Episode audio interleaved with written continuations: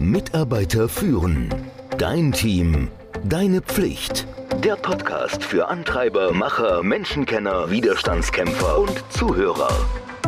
Der Podcast von und mit Kai Beuth, dem Experten für das Thema Führung.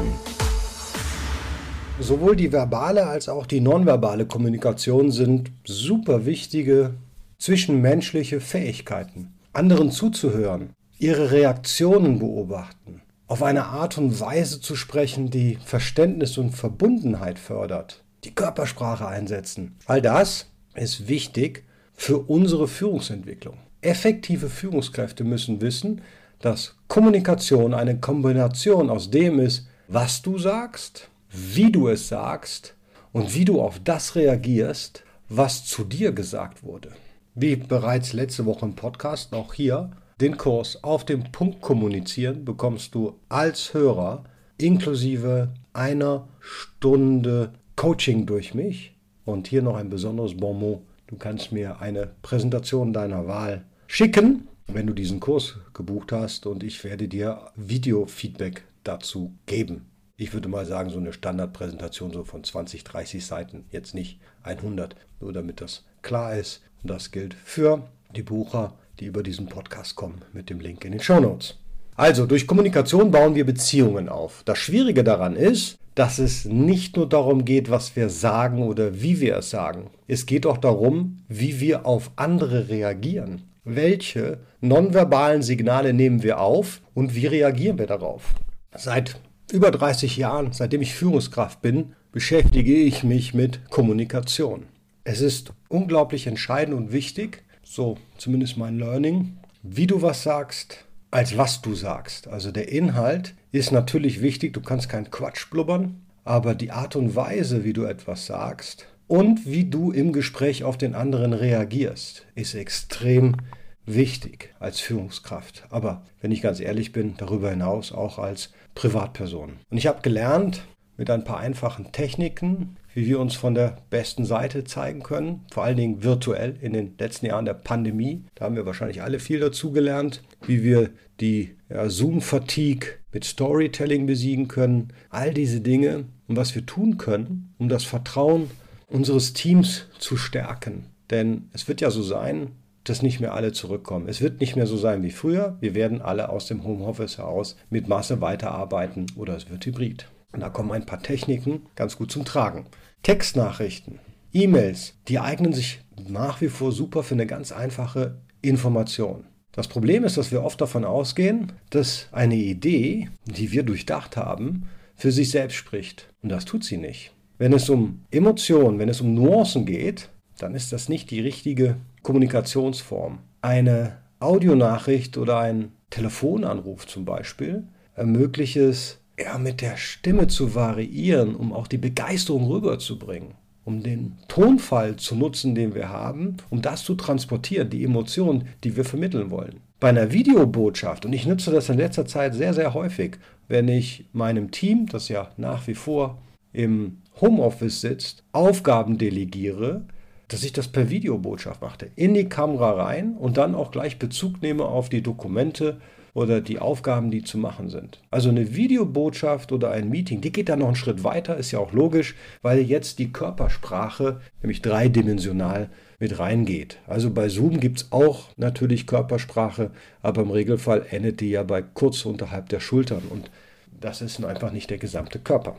Also je mehr zusätzliche Kommunikationsebenen du hinzufügst, die Wirkung haben, desto mehr musst du auch darüber nachdenken, was möchtest du was oder wie die andere Person sich fühlt. Was möchtest du, dass sie tut oder sagt, nachdem du etwas gesagt hast. Ganz wichtig, dass du dir darüber im Klaren bist. Was ist denn die emotionale und die inhaltliche Absicht, die du mit der Kommunikation verfolgst? Das vergessen die meisten. Überleg dir die Richtung und die Absicht deiner Botschaft und setz dann all deine Kommunikationsmittel, also Kommunikationsmittel sind Tonfall, Körpersprache, deine Energie, Lautstärke, all das setz das ein. Nicht die Worte alleine, die reichen nicht. Wenn du einen Text liest und damit Emotionen erzeugen willst, Mann, dann musst du ein wirklich guter Schriftsteller sein. Ich bin es auf jeden Fall nicht und ich glaube auch nicht, dass die meisten Führungskräfte das so hinbekommen können und wollen. Nutze deinen Körper, also sprich mit deinen Händen. Du musst einfach sagen, Körpersprache ist nicht nur für dich da, sondern die dient auch dazu, dass die anderen dich besser verstehen. Wir benutzen unsere Hände, um zu zeigen, dass wir erregt sind, dass wir Punkte betonen wollen. Während ich hier diesen Podcast aufnehme, obwohl ich dich gar nicht sehe, bewegen sich meine Hände. Ich sollte das mal aufnehmen. Hm? Das gibt unseren Gesprächspartnern, dir, deinen Mitarbeitern und Mitarbeiterinnen, den wichtigen Kontext. Wenn du deinen Zoom-Bildschirm einrichtest, dann solltest du darauf achten, dass deine Hände sichtbar sind. Handgesten sind völlig unterschätzt in der Kommunikation. Wie oft habe ich schon gehört, ja, du musst die Hände ruhig halten. No, no, no, no, no. Hände sind unglaublich wichtig, damit der andere dich versteht. Schneide also deinen Bildschirm nicht an den Schultern ab, wie wir das machen. Videokonferenzen sind echt nicht ideal. Aber ehrlicherweise, das haben wir ja gelernt, die geben uns die Möglichkeit, die Mimik näher zu betrachten als ja, in einer Konferenz. Also wenn du ein großes Meeting hast und würdest eine Rede halten, dann wiederum ist Zoom besser, als wenn du in so einem riesen Saal sitzt. Da kannst du deine Gesichtsmuskeln, ja, das sind die Dinge, mit denen du lächelst, auch zu deinem Vorteil nutzen.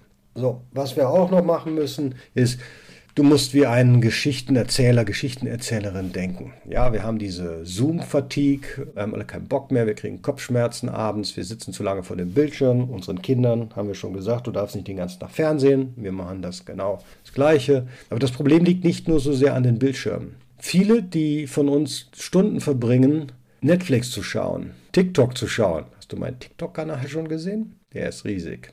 Naja, ich will nicht abweichen. Obwohl TikTok finde ich einfach der Hammer. Wer hätte das gedacht? Egal. Also nach wie vor ist da dann nicht das Problem. Du kannst ja sechs Stunden lang Binge-Watching machen von irgendeiner neuen Serie. The Crown läuft doch gerade, kannst du einmal durchgucken.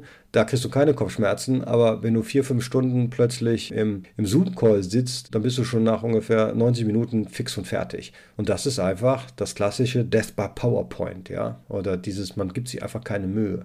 Unser Überlebensgehirn denkt einfach, dass diese monotonen Informationen, die uns hier so präsentiert werden, die sind einfach nicht relevant. Und was macht das Gehirn, wenn es nicht relevant ist? Ja, es zieht sich zurück. Was Netflix auszeichnet und TikTok, das sind Charaktere, das ist eine Geschichte. Und unser Gehirn wird von Dramen gefangen genommen. Wir lieben Dramen. Überleg dir also, ob du, und ich meine das wirklich ernst, nicht Geschichten in deine Arbeitskommunikation einbauen solltest, damit auch dein Team wach bleibt, damit es engagiert bleibt ich würde dir, auch raten, jedes Treffen, also jedes Meeting, was du da hast, irgendwie mit einem Kontext zu beginnen, warum du denn dort bist, wo du bist. Also ich war diese Woche in Großbritannien, hatte dort auch ein Meeting und habe natürlich schon erzählt, wow, ich bin gerade in Silverstone, da wird Formel 1 gefahren, wir sponsern das Formel 1-Team von Mercedes AMG, das ist wahnsinnig spannend, ich habe sowas noch nicht gesehen und da treffen alle wichtige Leute und Kunden, das war super. Und der Kontext hilft alleine schon. Und wenn man ein bisschen rumzeigt, dass das, obwohl wir dann ins Business nochmal reingegangen sind, einfach viel einfacher zu verstehen.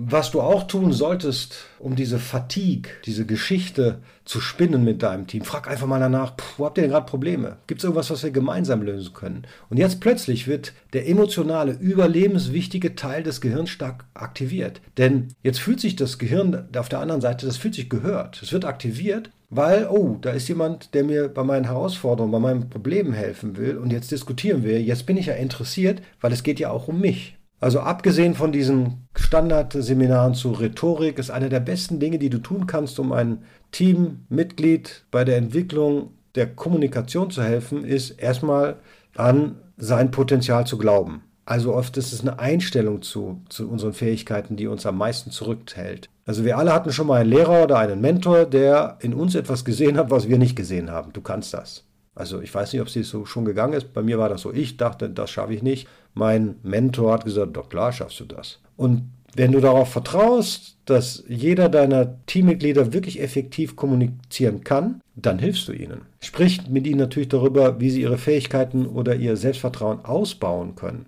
Aber du musst sie allmählich aufbauen, indem du ihnen auch Gelegenheit gibst, zu präsentieren, zu sprechen und ihre Kommunikationsfähigkeiten zu stärken. Wir Menschen sind tatsächlich einzigartig mit dieser außergewöhnlichen Fähigkeit, komplexe verbale und nonverbale Kommunikation zu nutzen. Und da sich die Kommunikationsmittel also um uns herum alle weiterentwickeln, ist es wichtig, dass wir die optimale Form der Kommunikation nutzen, um die richtige Botschaft zu vermitteln.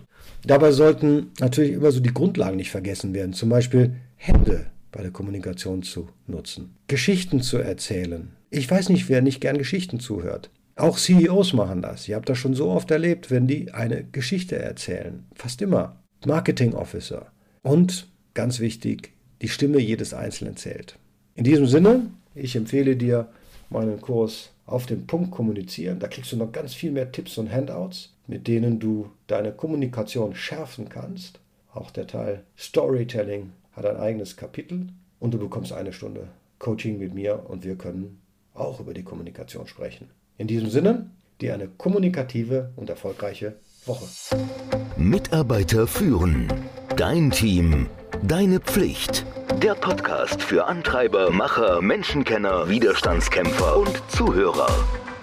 Der Podcast von und mit Kai Beuth, dem Experten für das Thema Führung.